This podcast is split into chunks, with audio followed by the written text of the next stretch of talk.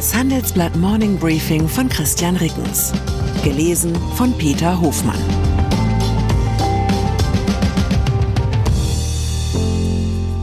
Guten Morgen allerseits. Heute ist Dienstag, der 12. September 2023. Und das sind unsere Themen.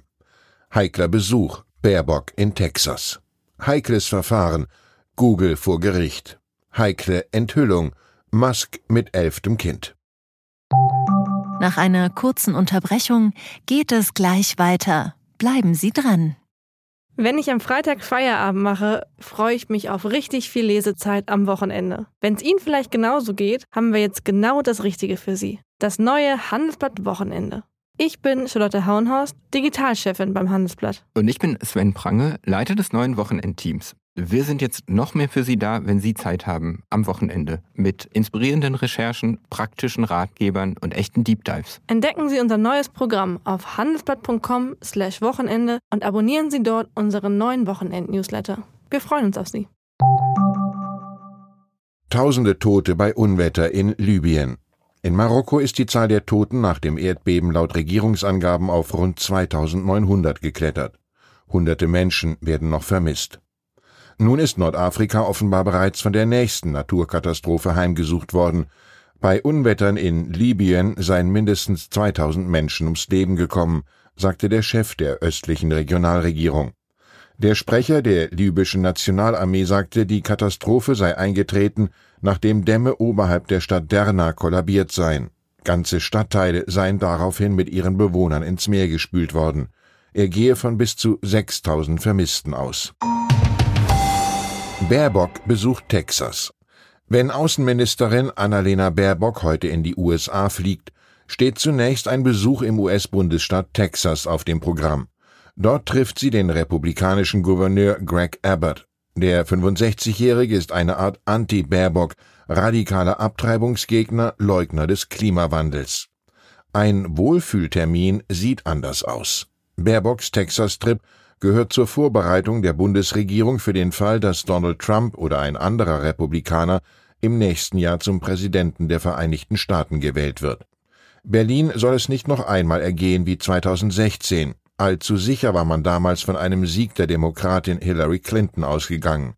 Als dann doch Trump Präsident wurde, fehlten die politischen Kontakte in sein Lager. Das soll sich nicht wiederholen, und so suchen deutsche Diplomaten derzeit auf allen Ebenen den Kontakt zu Republikanern, wie Außenpolitik-Reporterin Dana Heide und Washington-Korrespondentin Annette Meiritz berichten.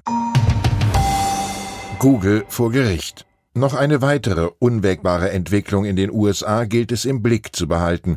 Heute startet in Washington ein Kartellverfahren gegen Google. Nach Ansicht unserer Tech-Experten Thomas Jahn und Christoph Kerkmann ist es das bedeutendste seit dem Verfahren gegen Microsoft vor 25 Jahren.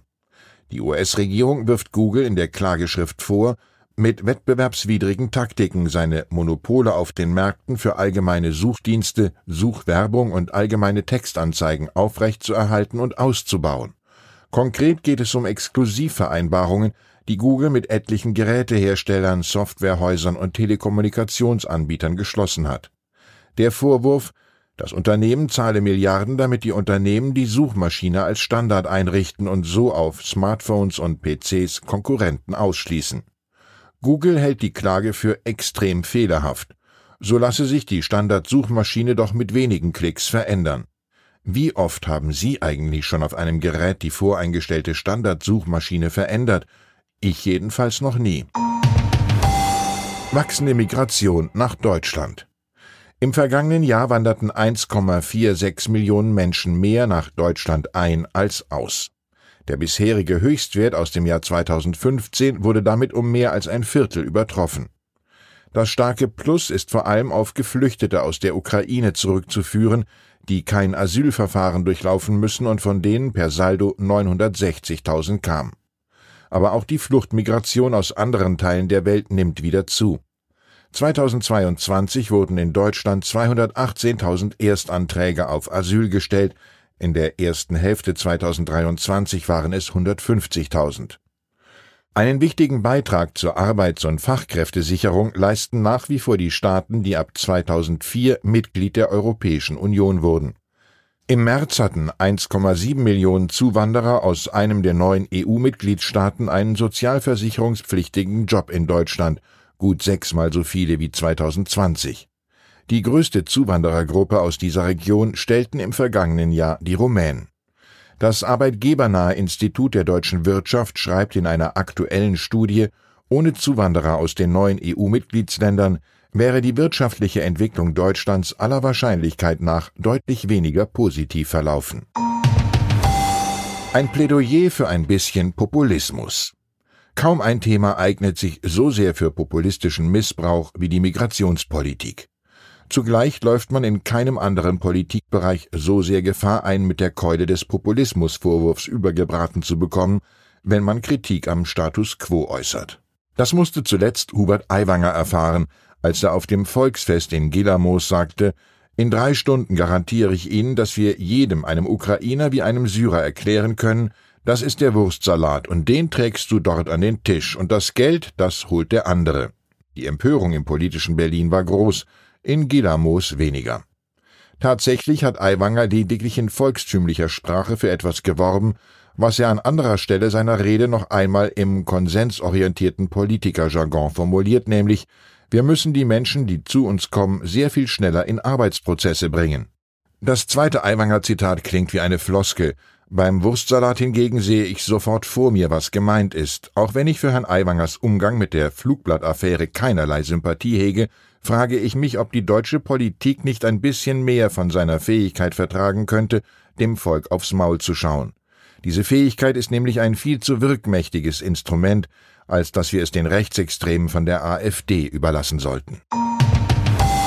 Elon Musks elftes Kind. Von den Neuigkeiten aus der Biografie über Elon Musk, die heute erscheint, ist bei mir vor allem hängen geblieben, dass der Tesla-Gründer einen der Öffentlichkeit bislang unbekannten Sohn namens Techno Mechanicus hat.